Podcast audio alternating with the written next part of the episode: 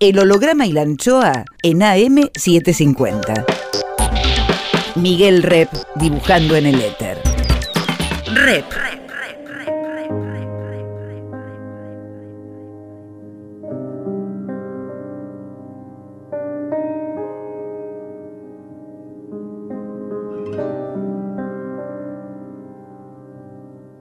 You are my sister, we were born. Tú eres mi hermana. Vos sos mi hermano. There were times we were friends, but times I was so cruel. Vos estás próximo, aunque lejos estás. ¿A cuántos kilómetros estás? I was so afraid of the night. El holograma y la anchoa.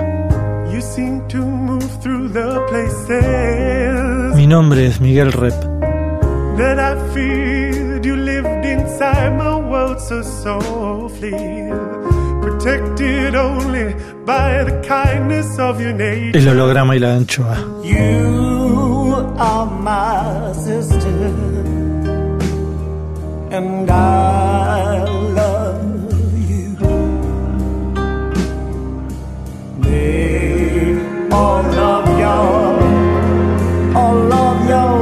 El holograma y la anchoa. Ustedes son mis hermanos.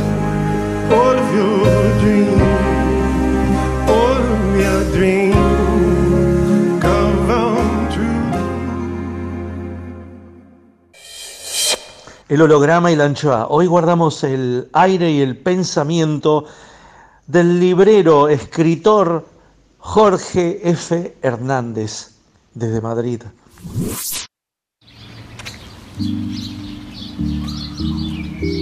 Según Borges, el paraíso es una biblioteca, es decir, donde hay infinitos libros y gratis. La librería sería una especie de semi-paraíso, entonces, con libros no gratis para auscultar. De vez en cuando aparece en esos negocios algún librero, alguna librera con conocimiento y amor por los libros. Y nos guían y nos aconsejan. Cuando ello ocurre, uno quiere volver y volver a esa librería. En Madrid ocurre eso de un tiempito a esta parte. La librería más antigua de esa ciudad, Pérgamo, es atendida por nuestro increíble amigo mexicano, el escritor Jorge F. Hernández, ahora devenido librero. Aquí dejamos registro de sus nuevas y nobles labores.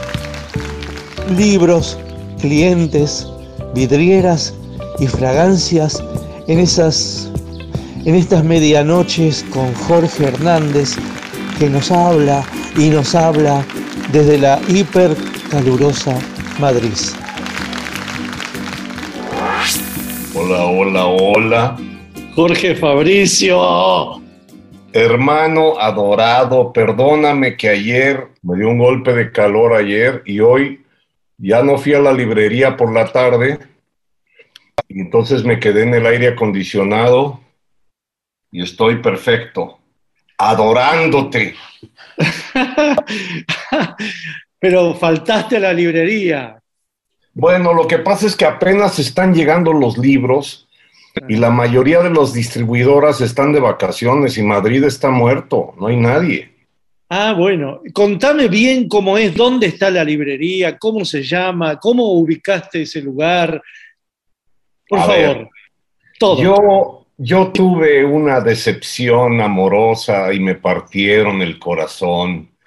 Y venía llorando por el Parque del Retiro cuando me llamó un hombre y me dijo, nos podríamos ver en un café ahora mismo, quiero que me firmes tu novela, La emperatriz del lavapiés. Y le dije, es muy mal momento. Y me dice, estoy en el retiro. Y dije, yo también. Entonces, él estaba en el otro extremo, caminé hacia ahí y pensé que iba a le- a elevar mi ánimo, firmar mi novela. Pero aparte de la firma, me dijo, fíjate que te he leído en el país, sé que estás desempleado y te propongo trabajar en una librería. Y dije, ¿en qué librería? Y me dice, la librería Pérgamo, la más antigua de Madrid. Y dije, pero si ya cerró, lo vi en la prensa que las dueñas se jubilaron y me dijo, sí, pero me la alquilaron. Y le digo, ¿y tú quién eres? Me dice, soy mexicano, pero soy mitad gallego y de niño yo compraba libros en Pérgamo y dije, déjame pensarlo porque yo nunca he trabajado de librero, yo más bien he sido usuario de librerías. Siempre recuerdo a Natu Poblet en Clásica y Moderna Ah, qué nostalgia de los libreros de Buenos Aires, mis amigos. Bueno, entonces, en realidad también investigué si no era un engaño esto. Y a las 24 horas le dije, bueno, pues sí. Tardamos unos meses, en primer lugar, para vaciar lo que había, lo, lo que había sobrado, que eran como 200 libros, pero sobre todo infantil. Y luego limpiar y una cosa que no se había hecho, que era modernizarla. Es decir, meter una computadora. Eh, Pérgamo, eh, ¿tenía alguna especialización Pérgamo como librería? No, era de todo y aparte era muy de barrio, del barrio de Salamanca. Está en la calle de General Orá número 24, esquina con La Gasca tiene cuatro metros de altura de libreros de cerezo y huele delicioso. Y ahí van a estar tus libros. Y tiene un escaparate antiguo que tiene su encanto. Y lo que ahora es que más bien va a ser especializada en literatura en todos los géneros. Voy a seguir vendiendo libros para niños porque en el barrio hay mucho abuelo, entonces cuando tienen que cuidar a los nietos, les compran un libro, son clientes fijos. La novedad es que también va a haber soldaditos de plomo, porque yo soy fanático de los soldaditos de plomo. Entonces ya hablé con una fábrica y voy a tener en exhibición y venta soldaditos. Ahora, otra cosa, era papelería, pero papelería escolar y más bien ahora va a ser papelería para adultos y artistas como rep. Va a haber pinceles, acuarelas, libretas, pero más bien enfocado hacia artistas y escritores. El espacio da como para firma de libros, es decir, que haya un autor y que la fila se salga de ahí hasta el Paseo de la Castellana, hasta llegar a Barajas hasta abordar el avión a Buenos Aires y que la fila siga por Suipacha. Pero si muevo unas mesas que son muy pesadas, a lo mejor podemos hacer tertulias, pero son unas mesas muy, muy pesadas porque Pérgamo todavía eh, tenía el concepto muy antiguo, que creo que también en Argentina se, se estiló, en México, por supuesto, de llegar a un mostrador y pedir el libro. Y entonces el librero entraba, cogía el libro y te lo daba como en las farmacias. Pero eso ya no va a ser así. Va a ser que tú puedas entrar y pasearte y tomar los ejemplares. Y ya tenemos eh, los lectores, pues ya modernos, para poder cobrarte con un solo clic aunque a ti no te voy a cobrar jamás. más, más, más. Jorge Fernández. Desde Madrid. Rep en AM750. Jorge, ¿y qué historia tiene Pérgamo? Fíjate que el señor que la fundó siempre ha sido librería. Es decir, es un local que da a la calle de General Ora, pero que se inauguró ese local como librería. Ese señor estaba señalado por la dictadura de Franco, era un abogado, era un libertario, y aunque no tuvo afortunadamente represión con golpes y sombrerazos, sí estaba en la lista negra, era abogado. A él lo multaron por tener en la vitrina el diccionario filosófico de, de Voltaire. Estaba prohibido en tiempos de Franco. Ya ni te cuento otros libros que vendía en la trastienda. En las, trastiendas de las librerías españolas les decían el infierno. Y es en donde vendían libros argentinos, mexicanos, que estaban en la lista negra. Por ejemplo, El Capital de Marx.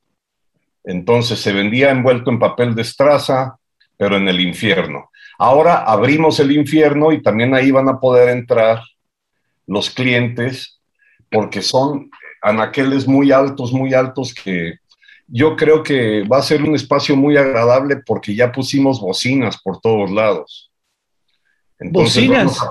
sí, eh, para poder escuchar música. Ah, ok. Parlantes.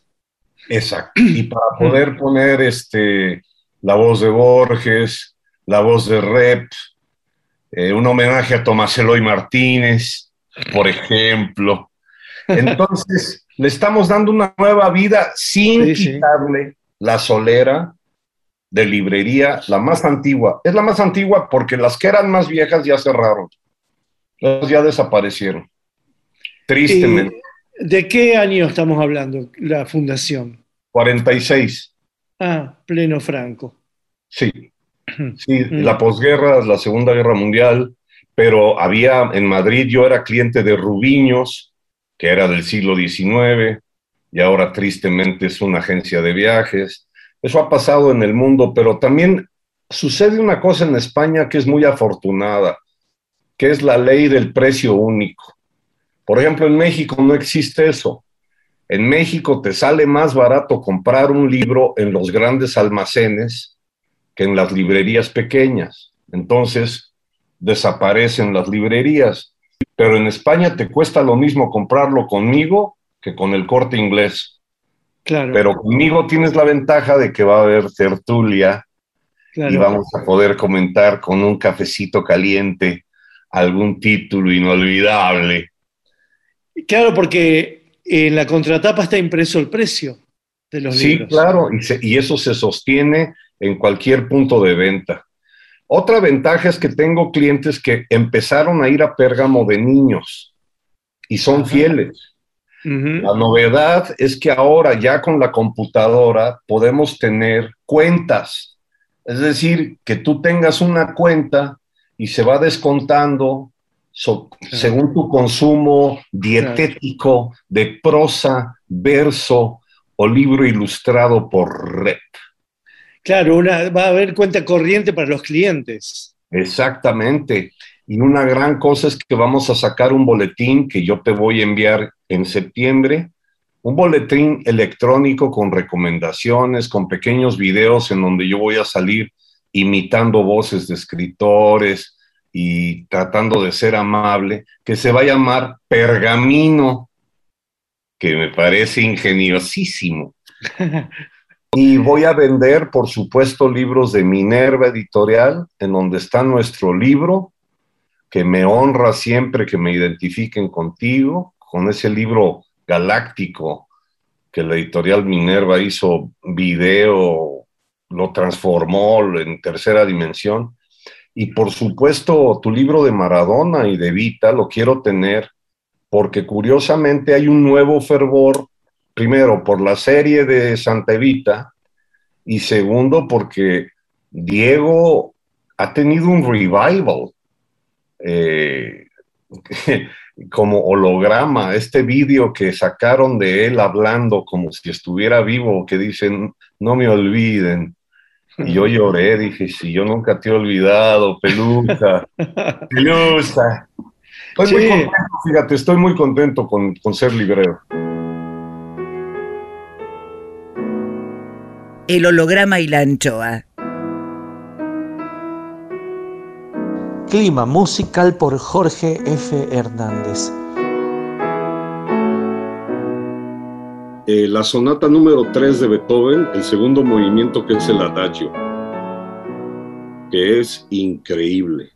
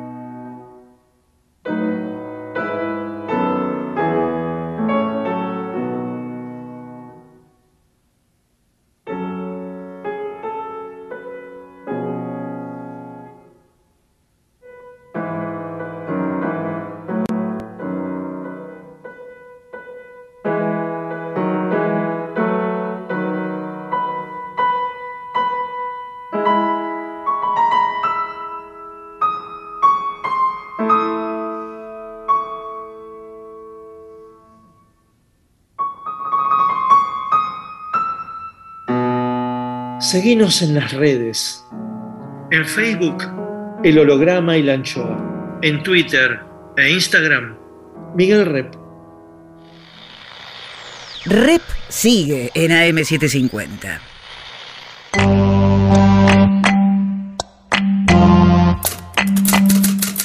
Combustible por Jorge Tanure.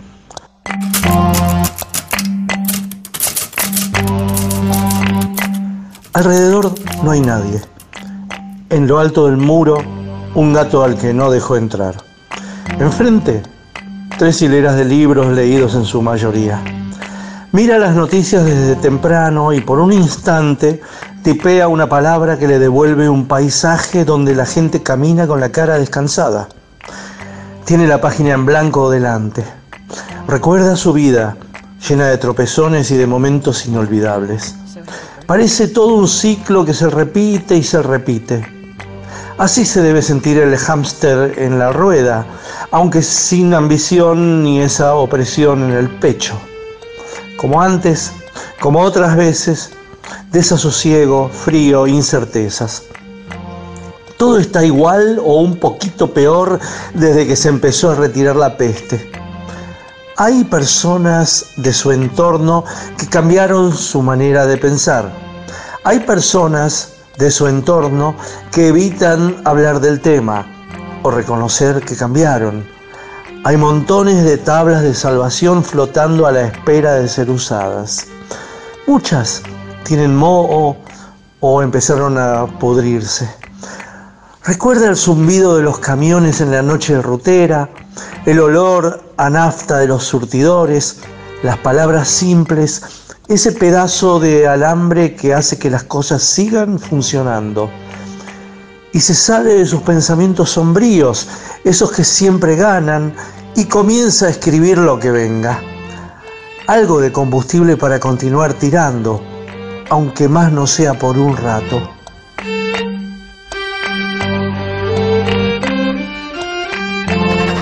Combustible por Jorge Tanure. Siga los textos de Tanure en www.jorgetanure con doble n, punto blogspot.com. Miguel Rep dibujando en el éter. El holograma y la anchoa. Seguimos con, el escritor mexicano Jorge Fernández, librero. Eh, ¿Cuál fue el primer libro que vendiste? Curiosamente, el primer libro al que fueron a preguntar cuánto costaba era mi novela, Un bosque flotante. Y la verdad es que no lo vendí, ¿Por qué? lo, re- lo regalé. Ah. ¿Y no te compró otro? ¿No, ¿No te compró otro ese cliente? No, pero ya, vol- ya volverá porque sé que es vecino. Curiosamente, después de mí preguntaron por Ana Frank y curiosamente Ana Frank llegó entre los primeros pedidos. Estoy tratando de cuidar mucho lo que hacen los distribuidores es mandarte todo lo que tienen. Y yo voy a ser muy quisquilloso. Mira, por ejemplo, yo creo que el libro de microbiología de Burgos no le interesa a nadie más que a un microbiólogo en Burgos.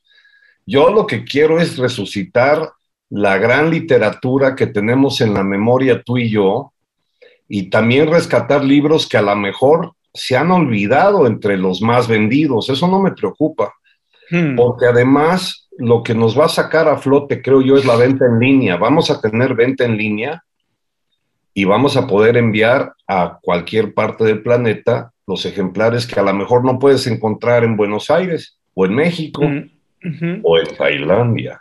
¿Y tu empleador cómo es? ¿Es lector o es, un un gran empresario? lector, es un hombre honesto, se dedica a las bienes raíces, tiene familia en Galicia, no quiere ni decir su nombre, no quiere aparecer en las fotos. Es un hombre que ama a los caballos y a los libros. Eso quiere decir que tiene un buen capital ahorrado a lo largo de su vida y parte del capital se lo jugó invirtiendo en una librería que ciertamente no es el gran negocio de nuestros tiempos.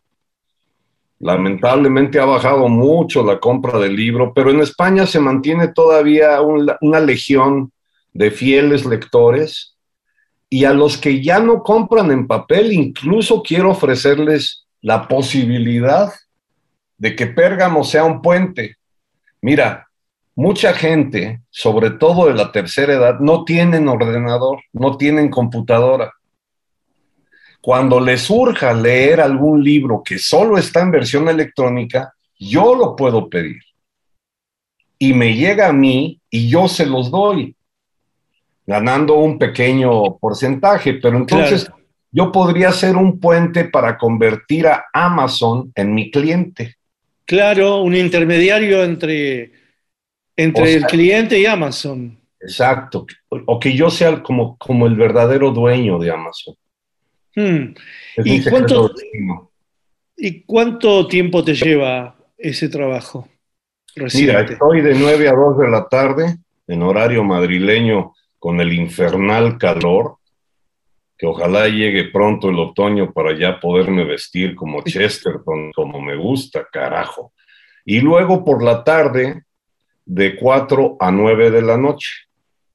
Por Ah. lo pronto está anocheciendo a las 10. Hay una restricción por el calor. Eh, no tenemos aire acondicionado, así que no tenemos el problema de tener que poner el termostato a 27 grados, que es ahora lo que ordenó el gobierno de España para ahorrar energía. Pero tengo un superventilador que parece retro, entonces parezco detective, parezco Sam Spade en espera del halcón maltés.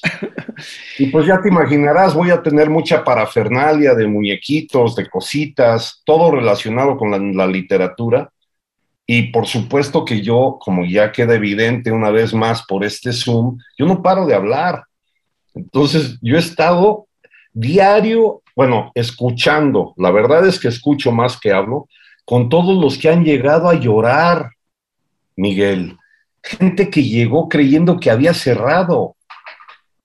Y es muy conmovedor, me abrazan, a pesar del sudor, y me cuentan sus historias, me cuentan los libros que compraban a escondidas, los, los, los libros de algo que podríamos llamar el exilio interior.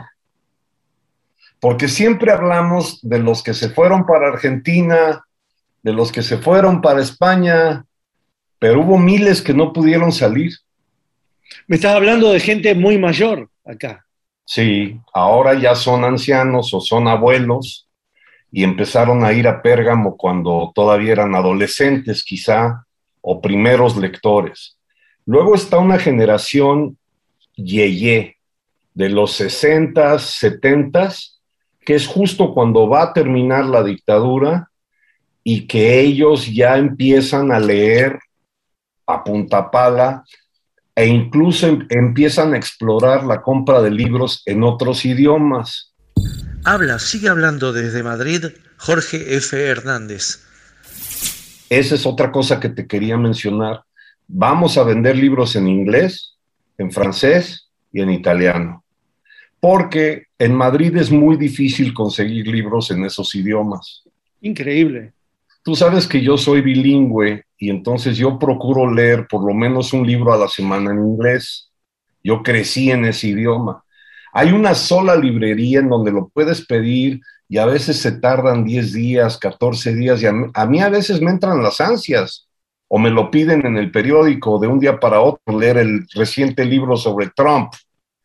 Entonces yo lo estaba pidiendo por, por Amazon, pero ahora yo quiero que la librería sea un lugar donde puedas leer a Dickens y a Faulkner en su propia lengua y tener lecturas, eso sí, hacer pequeños grupos de 10 a 20 personas y voy a revivir mis círculos de lectura.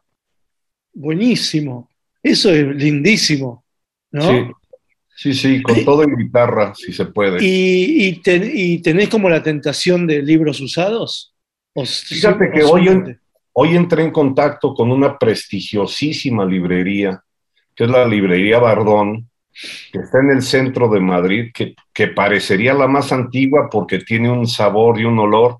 Ha salido en muchas películas. Cada vez que hacen una película de Goya, ahí se filma una escena. ¿Es una, ¿Es una que está en una ochava? Sí, sí, y una pared de puros libros encuadernados. Exacto, exacto, exacto. Sí, fui Entonces, ahí, fui ahí. Yo, yo lo que yo pienso hacer es eh, un enlace, es decir, que se sepa que pueden pedir libros de Bardón con nosotros y también una, una señora que se dedica a los de segunda mano, tener el punto de venta también en Pérgamo. La otra cosa es que me hice amigo de un encuadernador, uno de los mejores del mundo. Se llama Carlos Vera y es el encuadernador de la Biblioteca Nacional de España. Me hice amigo y resulta que él trabaja para la Biblioteca Nacional, pero también tiene un taller. Es una maravilla, son orfebres, son, son como joyeros. Entonces le dije, ¿por qué no ponemos en exhibición dos o tres trabajos con tu tarjeta? Porque estoy seguro que hay muchas personas que aún quieren encuadernar, aunque sea el álbum de fotografías de su boda, y entonces también vamos a hacer un punto de contacto para los encuadernadores, en particular él. Así que estoy metido en lo que nos gusta. Claro, y aparte, como que el mundo libro es, es un montón de mundos, ¿no? Estás hablando del encuadernador, después va a haber maridajes seguramente. porque- Muchísimo, ¿No? muchísimo. Mucho, Claro. el, el libro, ah, el libro realmente es una especie de centripetar y centrifugar. Exactamente, qué bonito lo dices, pero eso es porque tú eres un genio, maestro. La otra es que entré en contacto con personas que manejan las voces grabadas. Entonces, que en la librería estuvieras escuchando, por ejemplo, la voz, no necesariamente la original, por ejemplo, un buen actor leyendo El Quijote. Claro. Bueno, Audiolibro, audiolibros. audiolibros, pero que en la librería tengas oportunidad de oír música y al mismo tiempo la voz, bueno, de quien sea, de Benedetti, de Carlos Fuentes, de Julio Cortázar, que tenía esa voz maravillosa. ¿Te acuerdas cuando, le- cuando hicimos el continuo? Yo tuve un hermano. Bueno, incluso yo quiero grabar algunas travesuras mías y la ventaja es que ya me aceptaron la invitación 20 escritores, espa- 21 escritores españoles para aparecerse por ahí. Eh, cinco se van a aparecer sin avisar. Qué bueno. Van a pasar todo un día conmigo y quienes entren se encuentran con una firma. Y luego otros 15 sí los voy a anunciar y que haya manera de partir. Aparte hay café, tengo una buena cafetera, pero en la esquina hay un café profesional. Entonces podemos, podemos ir al- a la esquina. Y muy buenos lugares para comer cerca de ahí.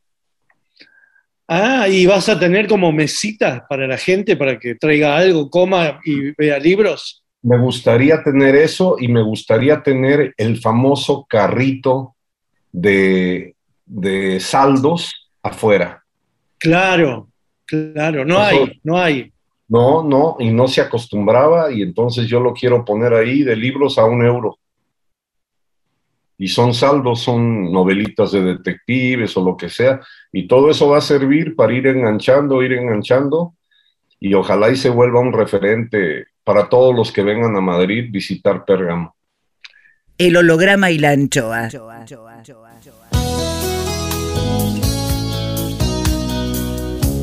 Banda de sonido por Jorge Fernández. Eh, James Taylor es como el tema musical de mi infancia.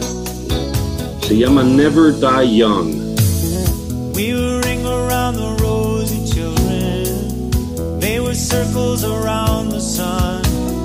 Never give up, never slow down, never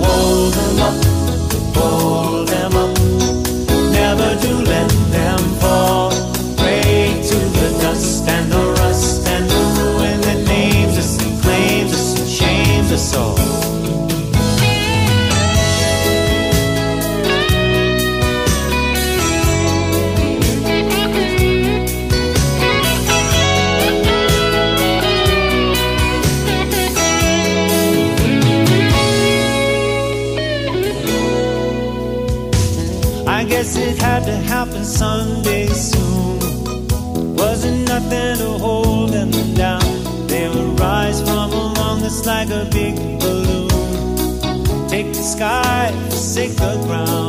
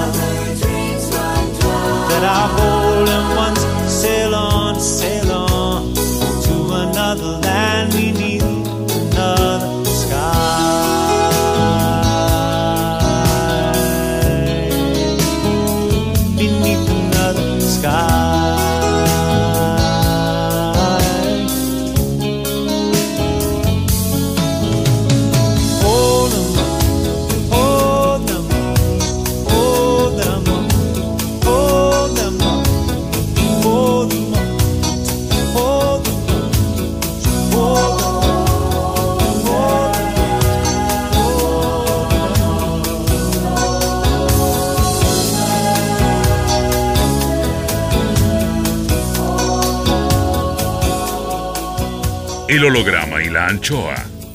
Rep en AM750. Volvemos con, con, con, con Jorge Fernández, librero. ¿Y la vidriera? ¿La manejas vos? Sí, ya van dos veces que la cambio. Una por, una por e- ego, que llené toda una fila con mis libros, y otra porque fueron llegando nuevos títulos a pesar de que apenas estamos empezando. Poco a poco me estoy eh, apoyando mucho en un joven que se llama Pablo Cerezo, que es mi asistente, él es librero, él está conmigo y él me está enseñando en realidad cómo manejar todo el software, que es una maravilla que no se había usado en Pérgamo, que es eh, en el momento en que vendes un libro, la máquina ya te dice si quieres pedir su, re- su restitución, o sea, hace el pedido instantáneo y además te hace el inventario. Pero además voy a estar conectado con todas las librerías de España. Entonces, si alguien pide tu libro, se va a saber que está en Pérgamo. Probablemente en ninguna otra librería. Entonces me lo tienen que comprar a mí, aunque vivan Claro. en Barcelona o en Valencia. Y yo lo mando. Claro. Y eso Pero- todo ya está hecho con la computadora, cuando que en realidad se hacía a mano y en las libretas que tenían las señoras entrañables que eran las dueñas de este lugar. Pero ¿por qué ocurriría esto de que un libro solo se consigue en Pérgamo? Eh, ¿Tiene que ver con que es un libro que está muy agotado, pero sigue siendo nuevo? ¿O tiene Hay que dos. ser usado o usado? Bueno, hay varias razones, pero una, por ejemplo, que, eh, que sucedió ayer, tuve la ocurrencia con Sebastián de agarrar un automóvil y manejar durante cinco horas sin comer al puerto de Barcelona para visitar el estadio y un partido de fútbol de Barcelona contra Pumas de la UNAM. Uh, ¿Cómo salió? Bueno, en el minuto cuatro íbamos perdiendo 3-0. Increíble. Fueron 6-0. Ah, bueno, sacaron precio. Bueno, es que es muy impresionante jugar en el primer mundo, comer carne, eh, ver las gradas, estar en una ciudad civilizada, cuando vienes de México que todo está ardiendo en llamas y a balazos. Pero la fortuna fue que comí con mi hermano Gonzalo García Barcha, el hijo de Gabriel García Márquez. Bueno, él es editor y tipógrafo. Entonces me dio en exclusiva la venta de un libro grandote, que es una edición que hizo él de Vivir para contarla. En Pérgamo voy a tener a la vista, pero bajo candado, un ejemplar, porque vale 5 mil dólares. Pero es un libro que solo vas a poder encontrar en Pérgamo, firmado por Gabo. Luego. Pero es, ahora exhibi- pero es exhibición eso, no es venta. Bueno, si llega alguien con el dinero en efectivo, se lo vendo.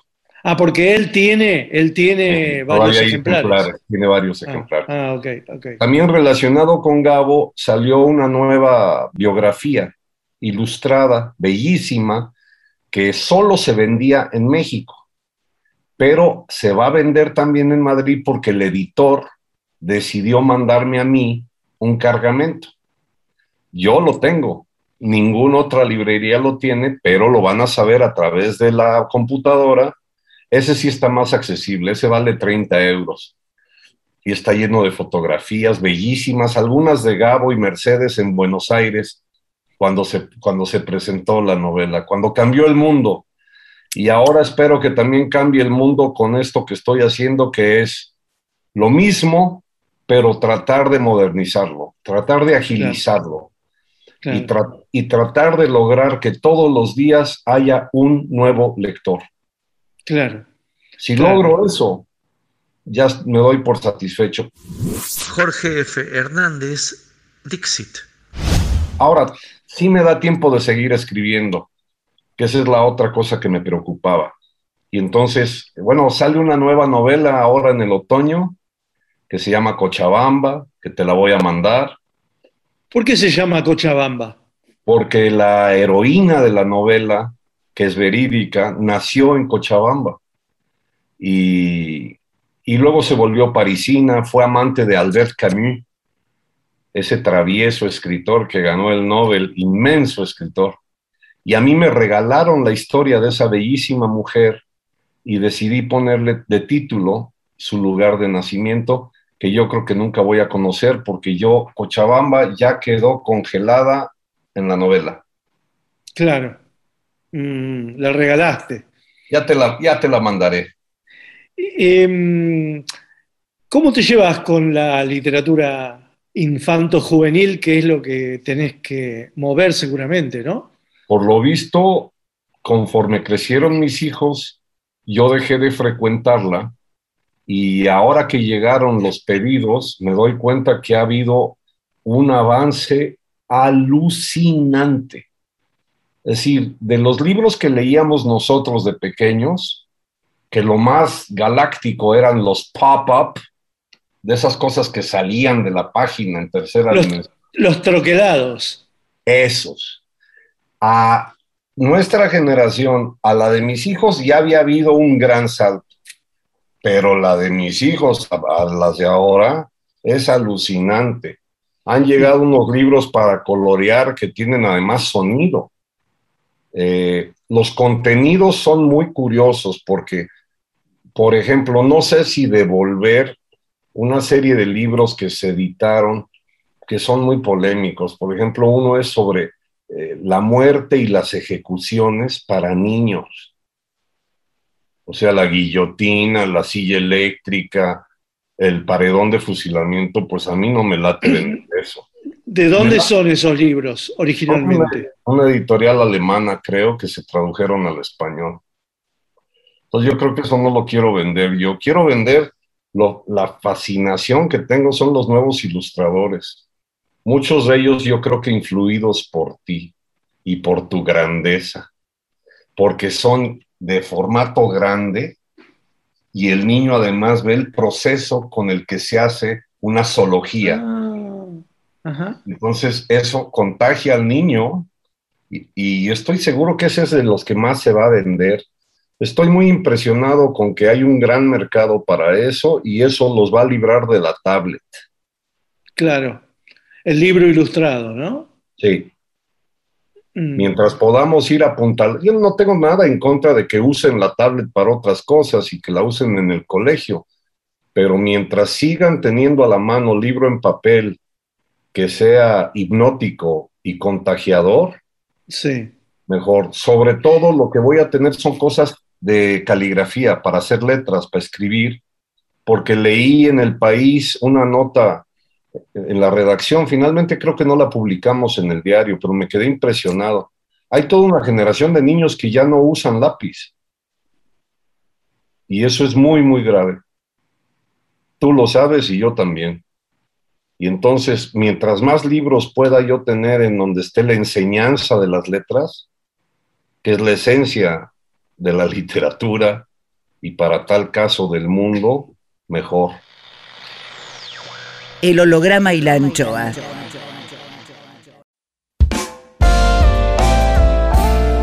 El holograma y la anchoa en AM750. Miguel Rep dibujando en el éter. Rep.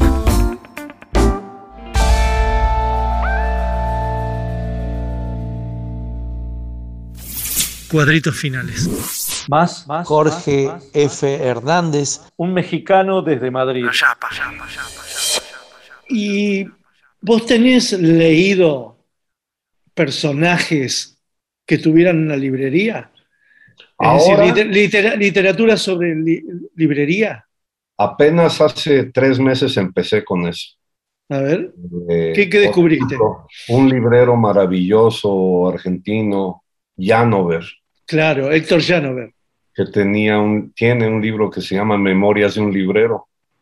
Yo era fan de un libro mítico que en inglés y también en español, pero voy a decir el título en inglés. 84 Charing Cross Road. En español es 84 Charing Cross Road. Está en anagrama y es la hermosa amistad entre una escritora que se llamó Helene Hanff y un librero en Londres. Se hizo película con Anthony Hopkins y Anne Bancroft. Es muy, muy entrañable. Tengo muchas historias ahora por leer porque también he descubierto, tratando yo de aprender, que se ha usado mucho el móvil de la librería como novela, como lugar de cuento. Hay un gran cuento o novela corta de Stefan Zweig que se llama Mendel, el de los libros. La conclusión es que todos los escritores, y eso tú también lo sabes muy bien, hemos sido beneficiarios de las librerías. Y todos, tarde o temprano, hemos tenido un cicerone, un guía, un librero que te dice, "Es- esto no vale la pena, no te metas en esto, mejor vete por aquí, lee esto. Y de pronto te descubren no solamente un- una aventura, sino posiblemente tu vocación que fue mi caso. A mí me orientó un librero en México, Enrique Fuentes, que de hecho gracias a él conseguí la bibliografía para mi tesis doctoral, porque la pedí yo a través de él. No había ni en bibliotecas los libros que conseguía él. Y yo quiero ser, quiero estar a la altura de, de eso, ser un, un un interlocutor que te ayude más o menos a navegar tus lecturas. ¿Y hubo algún, algún cliente que te sorprendió con un pedido? Bueno, ya hubo uno que me pidió 60 libros mientras se iba de vacaciones eh, para cuando regrese en el otoño. Y le 60. digo, bueno, 60. Y le digo, "Pe- ¿pero qué se lleva? O sea, ¿pero se va a ir de vacaciones sin material? Y me dice, no, los 40 que llevo para leer en vacaciones ya están en la maleta. Dije, wow, este es de a de veras.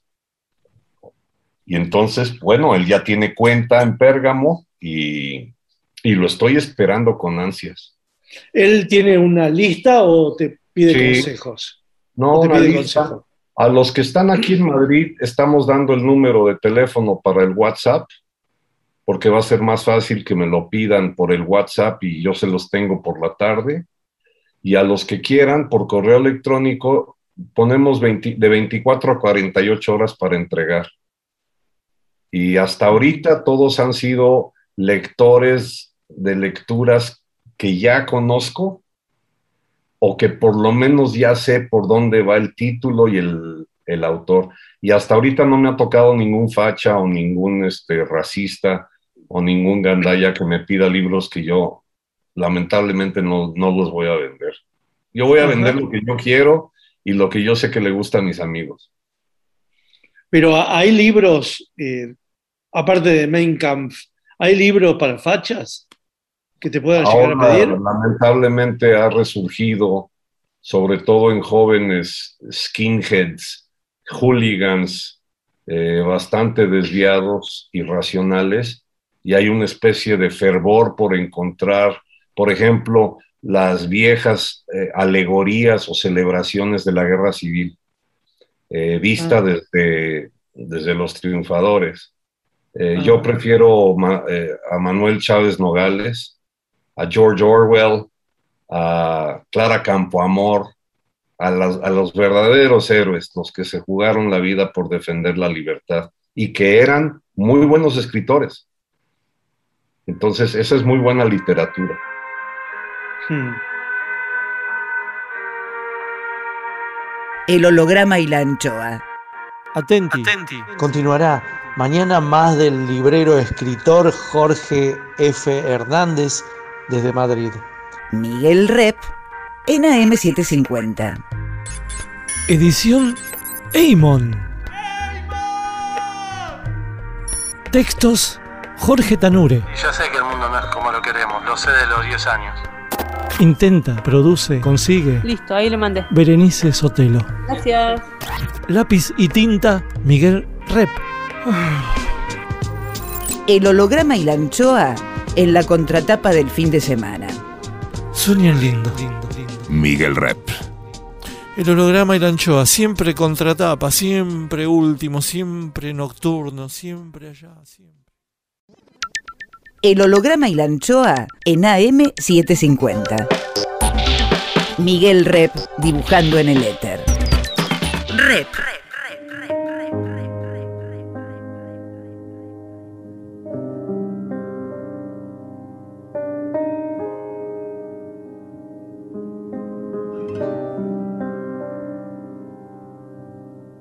You are my sister, we were born Tú eres mi hermana,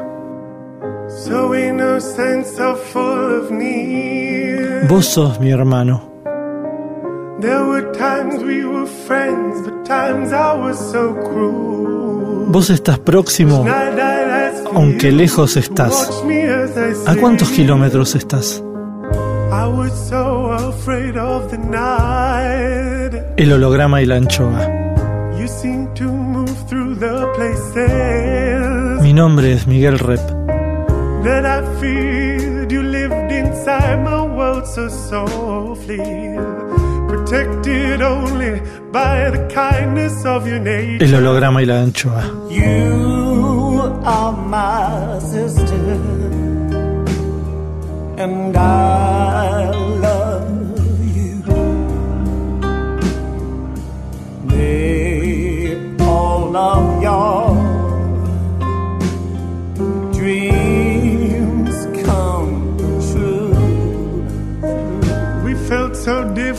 Bellas melodías. Linda vida. Amor. Arte. El holograma y la anchoa. Mi nombre es Miguel Rep.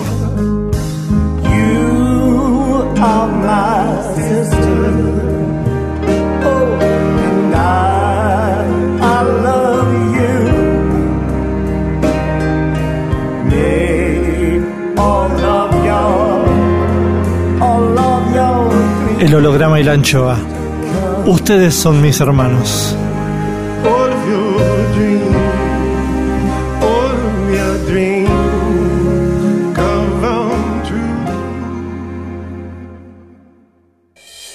El holograma y la anchoa. Hoy, hoy, hoy. Segunda parte del escritor y librero Jorge F. Hernández desde Madrid. Jorge, ¿y qué historia tiene Pérgamo? Fíjate que el señor que la fundó siempre ha sido librería. Es decir, es un local que da a la calle de General Ora, pero que se inauguró ese local como librería. Ese señor estaba señalado por la dictadura de Franco, era un abogado, era un libertario, y aunque no tuvo afortunadamente represión con golpes y sombrerazos, sí estaba en la lista negra, era abogado. A él lo multaron por tener en la vitrina el diccionario filosófico de, de Voltaire. Estaba prohibido en tiempos de Franco. Ya ni te cuento otros libros que vendía en la trastienda. En las, las trastiendas de las librerías españolas les decían el infierno. Y es en donde vendían libros argentinos, mexicanos, que estaban en la lista negra. Por ejemplo, El Capital de Marx. Entonces se vendía envuelto en papel de estraza, pero en el infierno. Ahora abrimos el infierno y también ahí van a poder entrar los clientes porque son anaqueles muy altos, muy altos que yo creo que va a ser un espacio muy agradable porque ya pusimos bocinas por todos lados. ¿Bocinas? Sí, eh, a- para poder escuchar música. Ah, ok. Parlantes. Exacto. Y para poder poner este, la voz de Borges, la voz de Rep, eh, un homenaje a Tomás Eloy Martínez, por ejemplo. Entonces, le estamos dando una nueva vida sin Sí, sí. quitarle la solera de librería, la más antigua. Es la más antigua porque las que eran más viejas ya cerraron. Las ya desaparecieron. Tristemente. Eh, ¿De qué año estamos hablando, la fundación? 46. Ah, pleno Franco. Sí, sí, la posguerra, la Segunda Guerra Mundial, pero había en Madrid, yo era cliente de Rubiños, que era del siglo XIX, y ahora tristemente es una agencia de viajes. Eso ha pasado en el mundo, pero también sucede una cosa en España que es muy afortunada, que es la ley del precio único. Por ejemplo, en México no existe eso. En México te sale más barato comprar un libro en los grandes almacenes que en las librerías pequeñas. Entonces, desaparecen las librerías. Pero en España te cuesta lo mismo comprarlo conmigo que con el corte inglés. Claro. Pero conmigo tienes la ventaja de que va a haber tertulia claro. y vamos a poder comentar con un cafecito caliente algún título inolvidable. Claro, porque en la contratapa está impreso el precio de los Sí, libros. claro, y, se- y eso se sostiene en cualquier punto de venta. Otra ventaja es que tengo clientes que empezaron a ir a Pérgamo de niños y son fieles. La novedad es que ahora ya con la computadora podemos tener cuentas. Es decir, que tú tengas una cuenta y se va descontando so- según tu consumo dietético de prosa, verso o libro ilustrado por red. Claro, una, va a haber cuenta corriente para los clientes. Exactamente. Y una gran cosa es que vamos a sacar un boletín que yo te voy a enviar en septiembre, un boletín electrónico con recomendaciones, con pequeños videos en donde yo voy a salir imitando voces de escritores y tratando de ser amable, que se va a llamar Pergamino, que me parece ingeniosísimo. Y voy a vender, por supuesto, libros de Minerva Editorial, en donde está nuestro libro, que me honra siempre que me identifiquen contigo, con ese libro galáctico que la editorial Minerva hizo video, lo transformó en tercera dimensión. Y por supuesto, tu libro de Maradona y de Vita lo quiero tener porque curiosamente hay un nuevo fervor primero por la serie de Santa Evita y segundo porque Diego ha tenido un revival. Eh, como holograma, este vídeo que sacaron de él hablando como si estuviera vivo, que dicen, no me olviden. Y yo lloré, dije, si yo nunca te he olvidado, peluca, pelusa. Estoy muy contento, fíjate, estoy muy contento con, con ser librero. Más, más, más. Jorge Fernández. Desde Madrid. Rep en AM750. Eh, ¿Cuál fue el primer libro que vendiste? Curiosamente, el primer libro al que fueron a preguntar cuánto costaba era mi novela, Un bosque flotante. Y la verdad es que no lo vendí, ¿Por qué? lo, lo regalé. Ah. ¿Y no te compró otro? ¿No, ¿No te compró otro ese cliente? No, pero ya, ya volverá porque sé que es vecino. Curiosamente, después de mí preguntaron por Ana Frank y curiosamente Ana Frank llegó entre los primeros pedidos. Estoy tratando de cuidar mucho lo que hacen los distribuidores, es mandarte todo lo que tienen. Y yo voy a ser muy quisquilloso. Mira, por ejemplo, yo creo que el libro de microbiología de Burgos no le interesa a nadie más que a un microbiólogo en Burgos. Yo lo que quiero es resucitar la gran literatura que tenemos en la memoria tú y yo y también rescatar libros que a lo mejor se han olvidado entre los más vendidos. Eso no me preocupa, Hmm. porque además lo que nos va a sacar a flote, creo yo, es la venta en línea. Vamos a tener venta en línea y vamos a poder enviar a cualquier parte del planeta los ejemplares que a lo mejor no puedes encontrar en Buenos Aires o en México Mm, o en Tailandia. ¿Y tu empleador cómo es? ¿Es lector o es, un gran empresario? lector, es un hombre honesto, se dedica a las bienes raíces, tiene familia en Galicia, no quiere ni decir su nombre, no quiere aparecer en las fotos. Es un hombre que ama a los caballos y a los libros. Eso quiere decir que tiene un buen capital ahorrado a lo largo de su vida y parte del capital se lo jugó invirtiendo en una librería que ciertamente no es el gran negocio de nuestros tiempos. Lamentablemente ha bajado mucho la compra del libro, pero en España se mantiene todavía un- una legión de fieles lectores y a los que ya no compran en papel, incluso quiero ofrecerles la posibilidad de que Pérgamo sea un puente. Mira, mucha gente, sobre todo de la tercera edad, no tienen ordenador, no tienen computadora. Cuando les surja leer algún libro que solo está en versión electrónica, yo lo puedo pedir.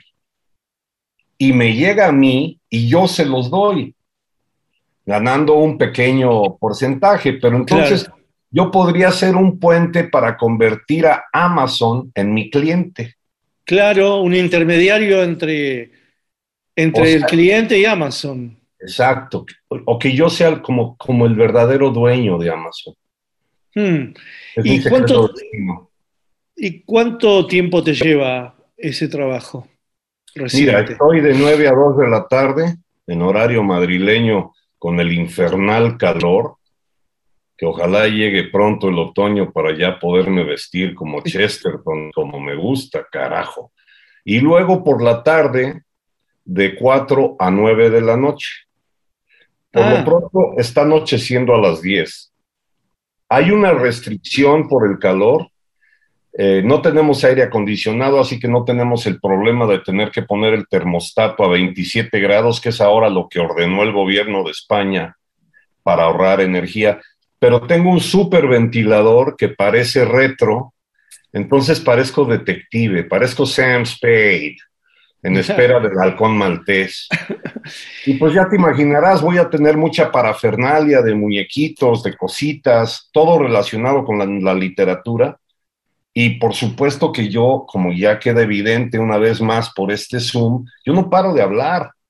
Entonces, yo he estado diario, bueno, escuchando, la verdad es que escucho más que hablo, con todos los que han llegado a llorar, Miguel. Gente que llegó creyendo que había cerrado. Y es muy conmovedor, me abrazan a pesar del sudor y me cuentan sus historias, me cuentan los libros que compraban a escondidas, los, los, los libros de algo que podríamos llamar el exilio interior. Porque siempre hablamos de los que se fueron para Argentina, de los que se fueron para España, pero hubo miles que no pudieron salir. Me estás hablando de gente muy mayor acá. Sí, ahora ya son ancianos o son abuelos y empezaron a ir a Pérgamo cuando todavía eran adolescentes quizá o primeros lectores. Luego está una generación yeye de los 60s, 70s, que es justo cuando va a terminar la dictadura y que ellos ya empiezan a leer a punta pala e incluso em- empiezan a explorar la compra de libros en otros idiomas. El holograma y la anchoa. Musiquita que nos dejó Jorge F. Hernández. Get back.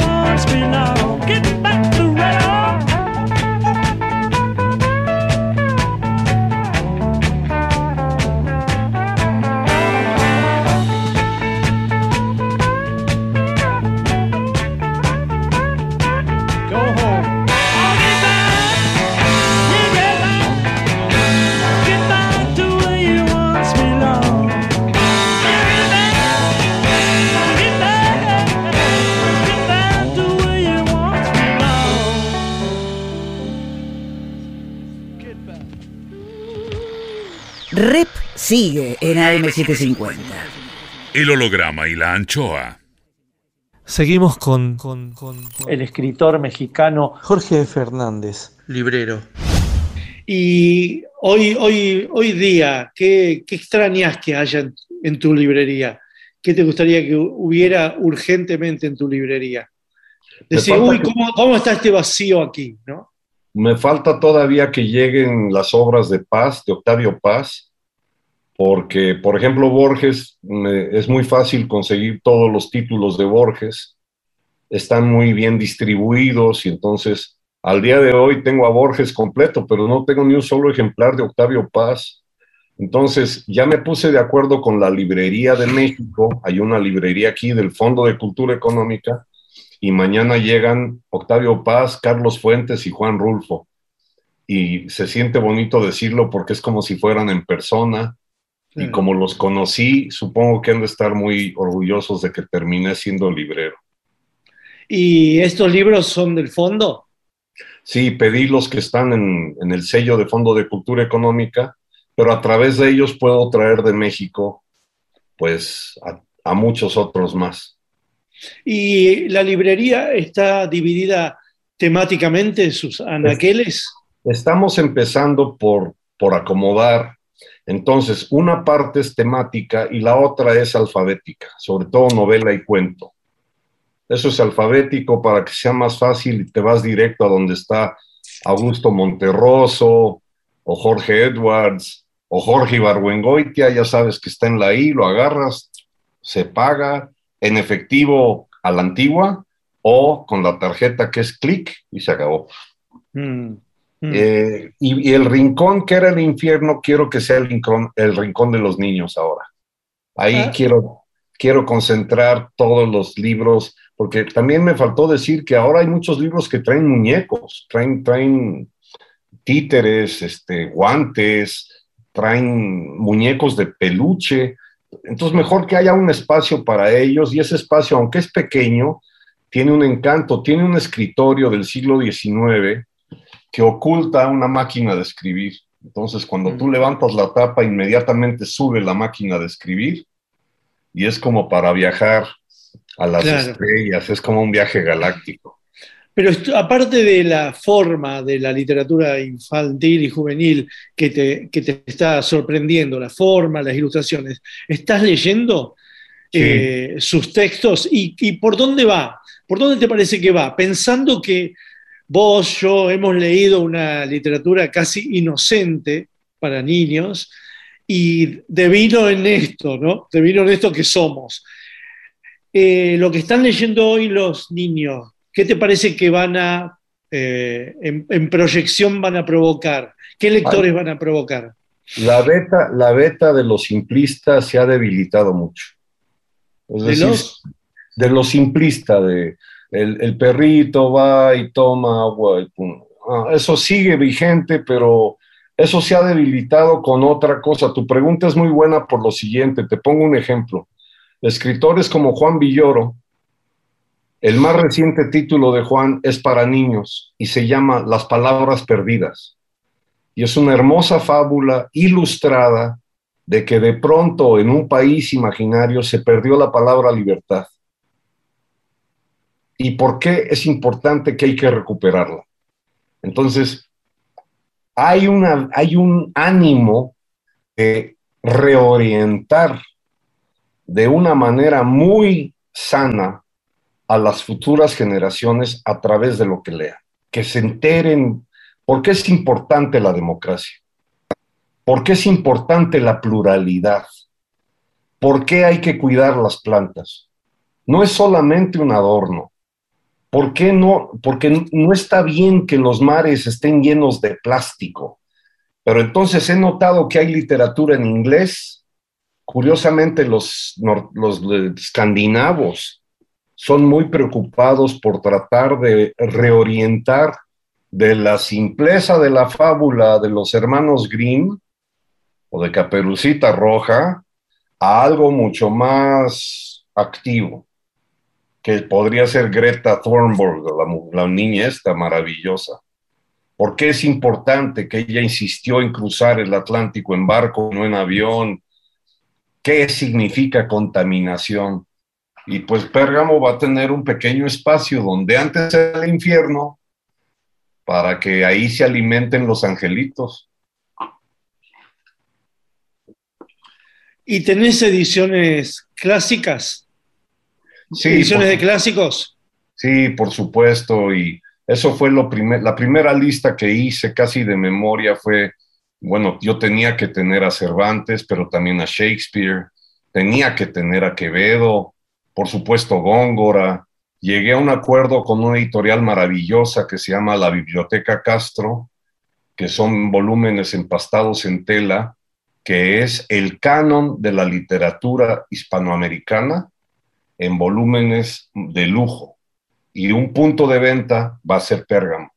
Ellos tienen una librería cerca del Parque del Retiro y eso, eso de verdad que me da mucho entusiasmo que también se pueda comprar en Pérgamo y de paso que yo conforme vaya cobrando mi sueldo, vaya formando mi biblioteca también personal clásica. ¿Y vos, eh, tu sueldo es un sueldo fijo o tiene que ver con las ventas? Afortunadamente es fijo porque además voy a tener seguridad social que la perdí al quedar desempleado, pero además se va a regularizar mi situación migratoria porque yo quedé de turista y evidentemente ya rebasé los meses eh, que se me permite estar de turista en España. Esto fue de veras un cuento de hadas, me cayó del cielo, me cayó en el Parque del Retiro y me, me siento muy agradecido con, con JJ, el que no quiere decir su nombre ni su cara, pero sobre todo con los lectores que ya conozco. Más, más, más. Jorge Fernández. Desde Madrid. Rep en AM750. Escuchame una cosa. Yo, por supuesto, como vos, voy a la librería y hay un olor en la librería. Hay una fragancia. Esa fragancia, ahora que vos vas seguido a la librería, ¿es una suma de toda la fragancia de los libros distintos o es una fragancia de la madera propia? ¿Qué te parece ahora que ya estás ahí instalado? Huele a cerezo, a, a madera de cerezo. Eh, en estos últimos días huele mucho a sobaco porque todo el mundo está sudando mucho y aquí en Madrid se les da muy bien el, problema olfativo. Pero en la parte de atrás hay, un- hay una oficina, que es en donde tenemos la cafetera, y de ahí emana el olor al café. Ah, se suma. La librería huele a café mientras se está haciendo, pero huele a bosque, hue- huele a bosque. Hmm. Y los libros, hasta ahorita todos los que he leído, están entremezclándose ya con el aroma de la librería. Huele a papel. Huele a papel, Sí. no a tinta, a papel. No, no. La tinta se la vamos a dejar a los impresores y a los ilustradores como vos. Eh, a nosotros nos toca oler el producto ya terminado, que es el pastel. Y el pastel huele a bosque, huele a papel. Hmm. ¿Y cuántos libros tuyos hay en esa librería ahora? Bueno, eh, vanidosamente es que pedí como por lo menos 20 ejemplares de dos novelas, una que se llama Un bosque flotante y la otra que se llama La emperatriz de lavapiés, porque evidentemente mucha gente ha ido a verme por lo siguiente, cada viernes estoy hablando en la radio, lo puedes pillar en el programa Hoy por Hoy de la cadena SER de España en internet, de 10 a 11, pues ahí tomo la palabra y hablo de literatura. El otro día imité a F. Scott Fitzgerald.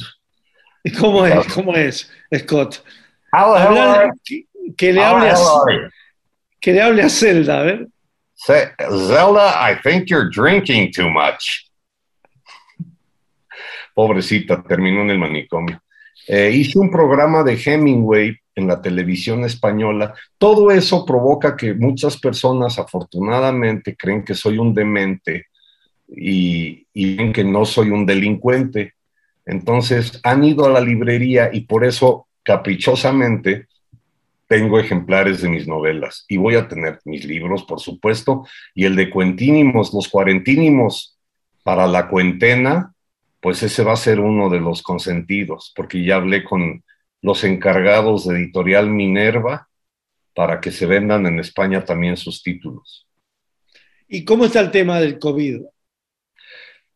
Hay, hay un renacimiento al mismo tiempo en que no se ha convertido en miedo y por ende no hay mucho cuidado con lo del cubrebocas. A la Se librería, a la librería entran sin cubreboca. Sí, porque así están todos los supermercados y todos los lugares públicos. Pero sí hubo una- un nuevo oleaje.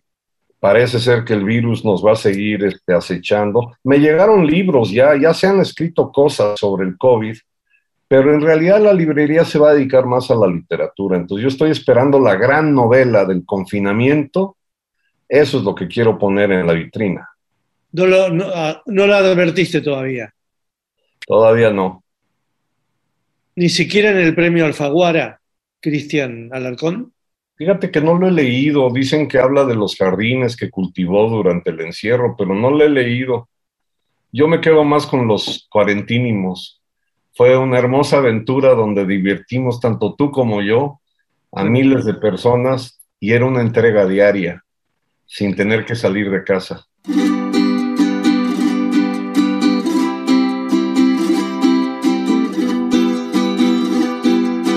El holograma y la anchoa.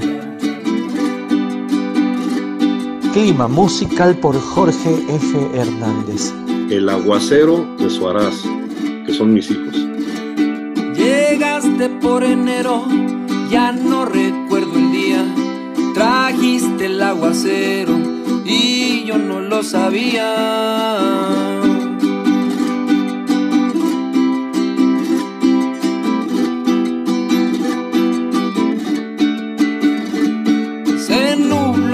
Horizonte, pensé en tu alma y la mía. Cuando yo volteé al monte, el cielo se caía. Yo te vi llover, yo te vi llover, yo te vi llover, te vi lloviendo. Yo te vi llover, yo te vi llover, yo te vi llover,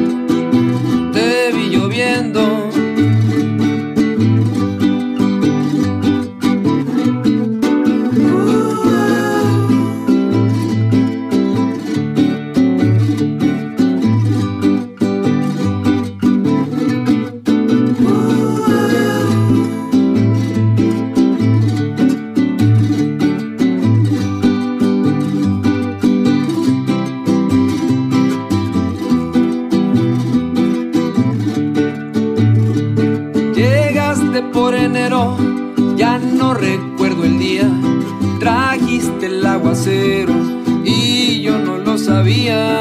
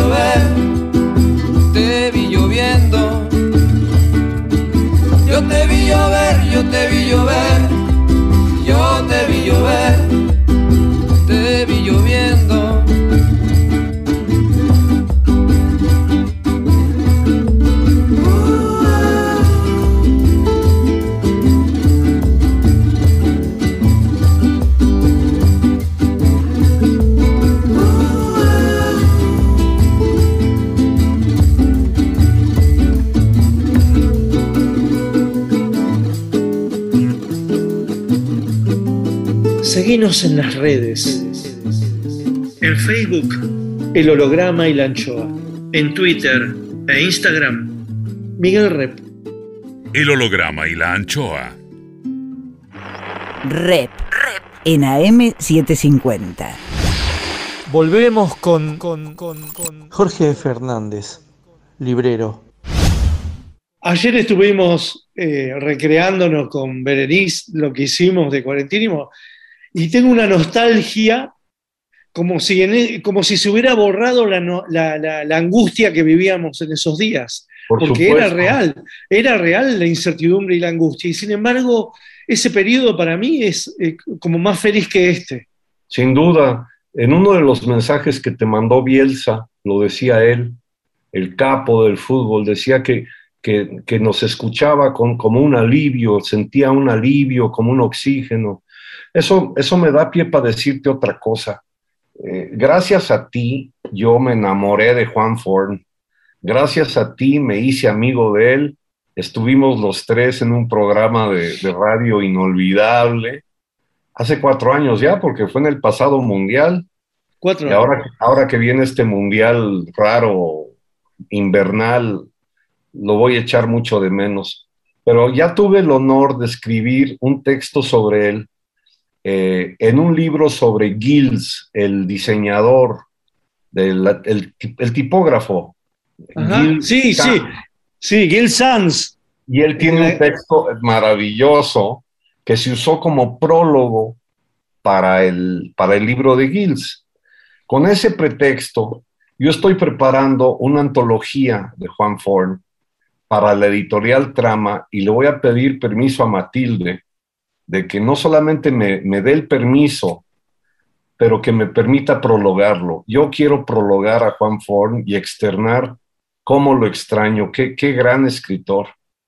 En ese sentido, en Pérgamo voy a pedir los ejemplares de los libros que solo se consiguen en Argentina. Me parece un fallo, porque es un autor que aquí tiene lectores, pero además va a tener mucho más lectores ahora. Entonces, tendrá su rincón Juan Forn y estoy pensando hacer una cosa, todavía no sé cómo la voy a hacer, pero la idea no es mía y te la comento. Hay un escritor que se llama Alessandro Barico, italiano. Escribió una novela muy bonita que se llama Novecento, la historia de un hombre que jamás pisó tierra firme, nació en un barco y toda su vida la pasa en un barco. Hizo película, 1900, la música es bellísima, y es autor de varios libros que a mí me gustan, sobre todo una novela muy breve que se llama Seda, eh, que, que la recomiendo. Barico, cuando ganó dinero con esas obras, puso una librería en Milano, pero su librería es muy, muy rara. Tú entras y dice, Borges recomendaba, y hay 10 títulos que Borges recomendó en algún momento de su vida. O bien al lado dice, Humberto Eco recomendaba. Entonces, los clientes compran, por ejemplo, dame el 1 y el 2 que recomendaba Borges y el 7 y el 8 que recomendaba Cortázar. Pero si pides un libro, a lo mejor no lo tienen. Lo que tiene son estanterías por autor y lo que hacen los clientes es, con una tarjeta que van llenando, dicen, oye, ya terminé los 10 que recomendaba Ítalo Calvino. Y entonces ya eres, digamos, poseedor de una, de una lista de 10 títulos que recomendaba Virginia Woolf. Totalmente. Y eso te sirve para ser feliz, para, para comentarlo en una sobremesa. Entonces yo quiero hacer algo similar en Pérgamo. Claro, claro. es- el mundo de la librería es un mundo infinito, es Sí. infinito, a, a pesar de la finitud y aparte, de, digamos, El de su- espacio. del espacio. Es infinito esto de que estás, y más en estos momentos de tecnología, ¿no? Donde todo se facilita y el mercado mismo facilita las cosas, ¿no? Por supuesto. Pero por eso me parece una, un- un- una gran noticia que vos estés como librero. Bueno, y, y tú sabes que yo en lo personal necesitaba eso. Yo estaba muy, muy triste, estaba muy dolido y a mí me sostiene el afecto de mis amigos como tú, la música de mis hijos, que la destilan a diario, y ahora las conversaciones con personas que entran. Hoy entró un señor con un perrito, eh, el perro se, se podría llamar Kafka, pero no sé cómo se llama, pero el señor quería hablar de libros y yo estoy ahí para hablar de libros. En realidad siempre he estado para hablar de libros, ¿Y de qué te habló? de sus antojos literarios y de lo que compraba de niño. Las aventuras de Salgari, y que es un autor que yo quiero también tener muy a la mano. No está bien que el mundo se olvide de Salgari o de Julio Verne. Yo creo que está bien que haya un lugar en donde sepan que todavía están vivos y entonces la aventura continúa. Mm. Claro, son esos autores que han quedado alojados en una especie de edad de la inocencia y juventud, ¿no? Como de niño, de la aventura, ¿no? La aventura. De alguna manera también Agatha Christie está en esa, ¿no? Sí, pero yo, por ejemplo, durante el confinamiento me leí todo Agatha Christie eh, y además me aficioné a la serie de televisión con el actor David Suchet. Entonces yo ya estaba hablando como Poirot, yo ya me sentía inspector, yo ya veía huellas dactilares en cada casa. Y, y luego, por ejemplo, también releí a Benito Pérez Galdós. Y, y también quiero que esta librería en Madrid en particular, cosa que no sucede en otras, quede clarísimo que ahí están las obras de Galdós una por una y que no ha perdido vigencia la maravillosa prosa de ese periodista convertido en escritor que merecía el Nobel y que por patrañas y por malas jugadas de los propios españoles se le impidió eh, recibir ese galardón. ¿Por qué? ¿Qué pasó con Galdós? Había envidias y luego ponían que era un provinciano, que era un hombre de Canarias, que en realidad era muy popular, que bueno, que la gente lo leía, pero que no era la gran literatura, ¿no? Si te das cuenta, en realidad es gran literatura y es para todos. Todos lo podemos entender. ¿Y estás leyendo las novedades que te llegan a la librería? Sí, o, haces, todo- o haces una especie de filtro. ¿Cuál No, es tu trato- filtro? Trato de hacer por lo menos una criba personal y las solapas fijo en cuanto llegan y luego entre Pablo y yo nos hemos estado dividiendo también la lista de recomendaciones de cosas raras que no se consiguen. Por ejemplo, gracias a él estoy leyendo a Pedro Lemebel, el chileno maravilloso. Yo no había leído Tengo miedo torero y es uno de los libros que va a estar en Pérgamo y eso se lo debo a él. Entonces, estamos haciendo memoria de los libros que queremos vender porque nos fascinan y estamos haciendo una revisión de lo nuevo que está saliendo, que sabemos que sintonizamos con ello y que va a tener un espacio en Pérgamo. Y bueno, tratar de sortear que hay mucho bestseller, que hay muchas cosas del gran mercado que efectivamente hay que tener algunos ejemplares, pero eso no va a ser el alma de Pérgamo. Yo prefiero el fantasma de Joy Casares. Jorge F. Hernández, Dixit.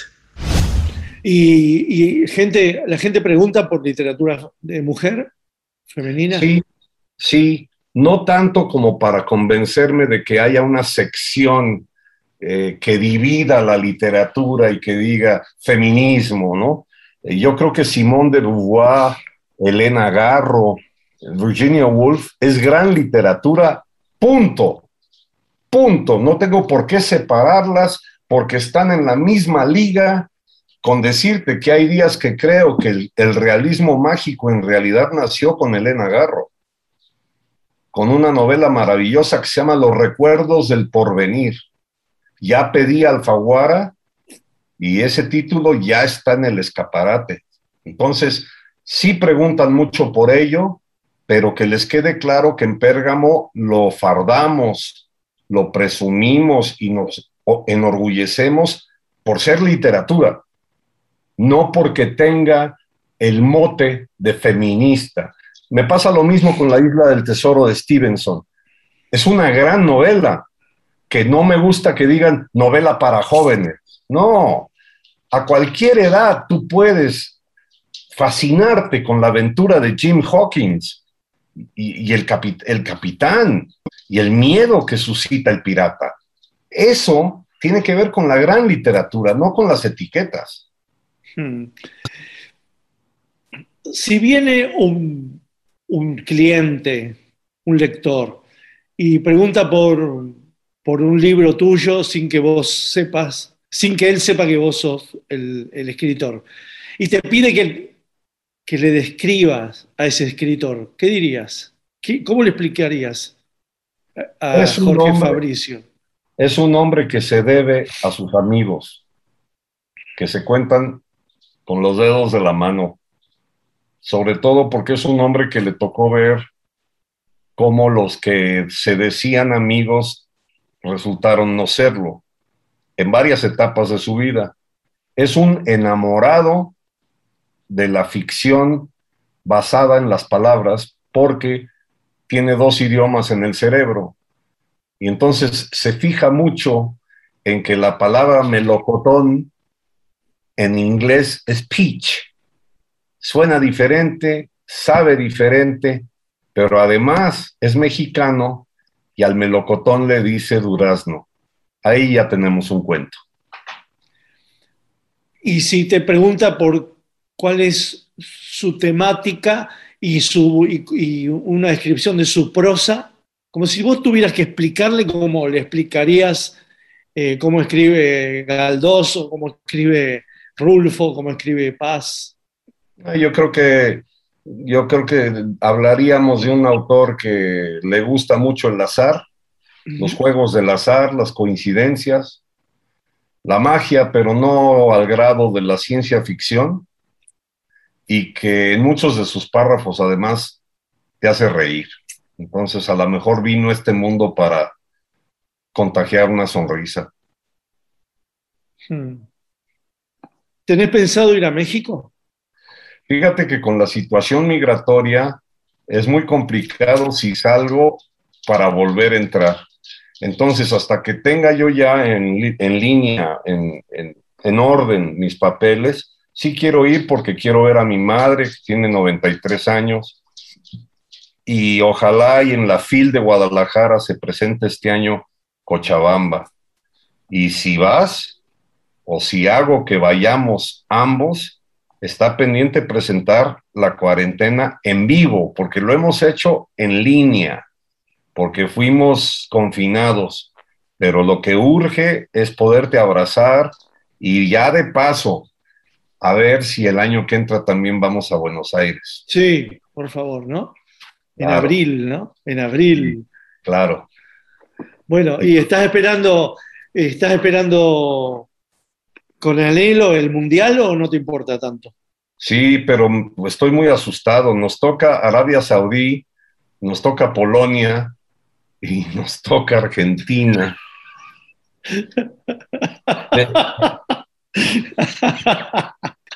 Creo recordar que ahí juega este muchachito, el que jugó en el Barcelona. Hijo de la... Mira cómo estoy. Eh, te diría, lo veo con optimismo. Pero bueno, esperemos que hagan un papel digno. Le voy, le, le- quiero, de veras, quiero que el albiceleste le, le dé una alegría al pueblo argentino y, y que tanto lo merece y, y al propio Messi. Pero también veo muy bien a Francia. España se está confiando. Alemania.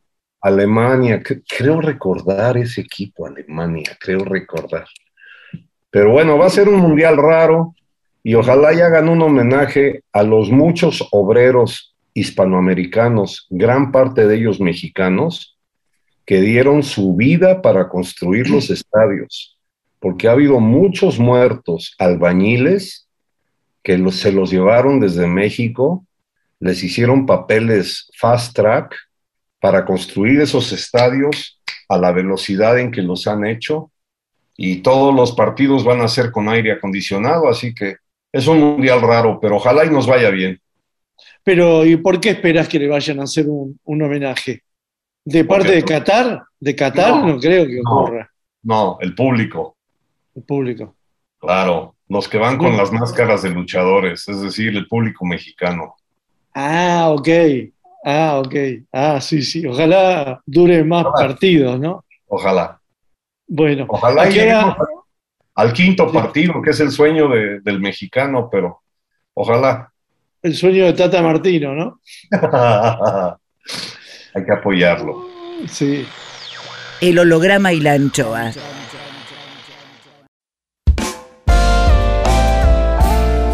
El holograma y la anchoa en AM750. Miguel Rep dibujando en el éter. Rep.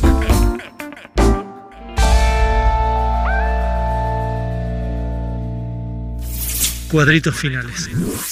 Más, Más Jorge Hernández. Bueno, hoy ya es tarde ahí, ¿no? Ya. Sí. Todavía me queda un rato para leer, por lo menos Sí. escribir un párrafo de un cuento que estoy trabajando y mañana temprano estoy en Pérgamo. En Pérgamo no escribís. No he tenido tiempo porque sí entra constantemente gente y yo estoy, eh, por un lado, tomando el inventario de lo que llega y luego acomodando. Claro. Qué lindo, ¿no? ¿Cómo te Sí. envidio? Es una Realmente es, barbaridad. es una, es una linda cosa, ¿eh? Muy linda. muy Aquí, linda. aquí lo vivirás conmigo en cuanto puedas venir con Berenice y los espero. Con, con Hoy, hoy cumpleaños, hoy cumpleaños, Berenice. Dile que la amo y que ya lo sabes tú. Bere, bueno, ya lo sabe Miguel y te deseo que sea un gran año de felicidad y salud.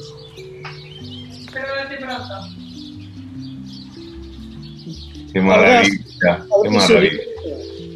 Te quiero mucho, Miguel. Gracias. A ti.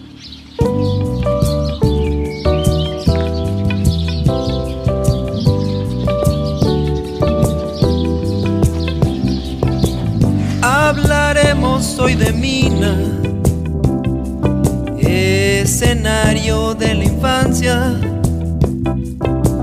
que como aquel que camina sin preocupación, no mide distancia.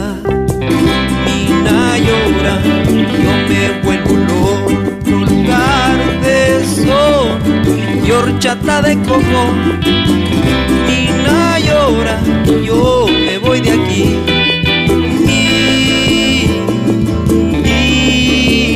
De nadie más. paleta colorida detrás del sotavento, triste llora mina en este momento. Yuca, guanabana, mamey y chanchamito, tus calles hoy le canto, yo te lo repito.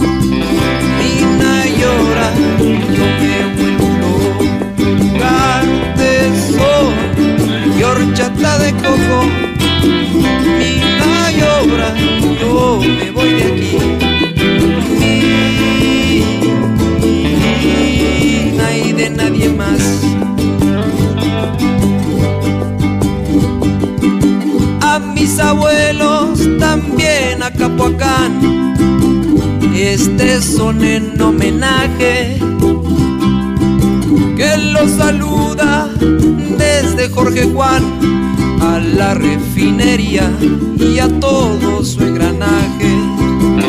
Mina llora, yo me vuelvo loco, lugar de sol y horchata de coco.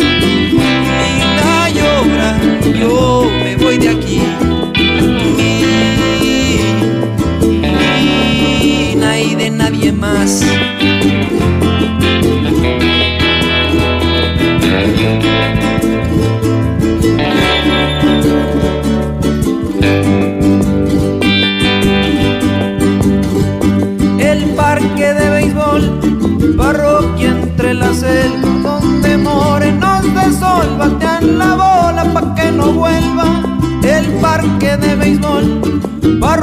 Entre la selva, donde morenos de sol batean la bola pa' que no vuelva. Mina llora, yo me de sol y horchata de coco.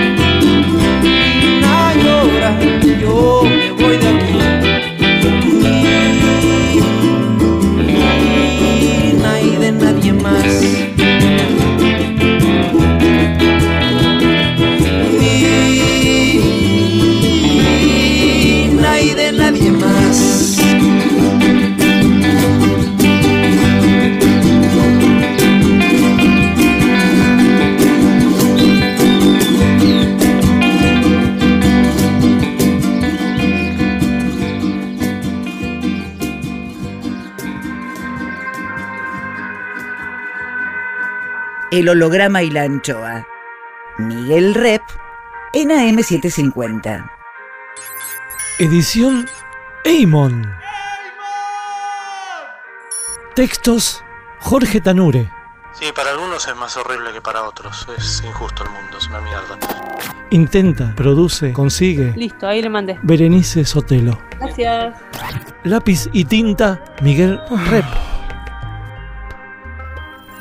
El holograma y la anchoa en la contratapa del fin de semana. Sueñan lindo. Miguel Rep. El holograma y la anchoa, siempre contratapa, siempre último, siempre nocturno, siempre allá, siempre.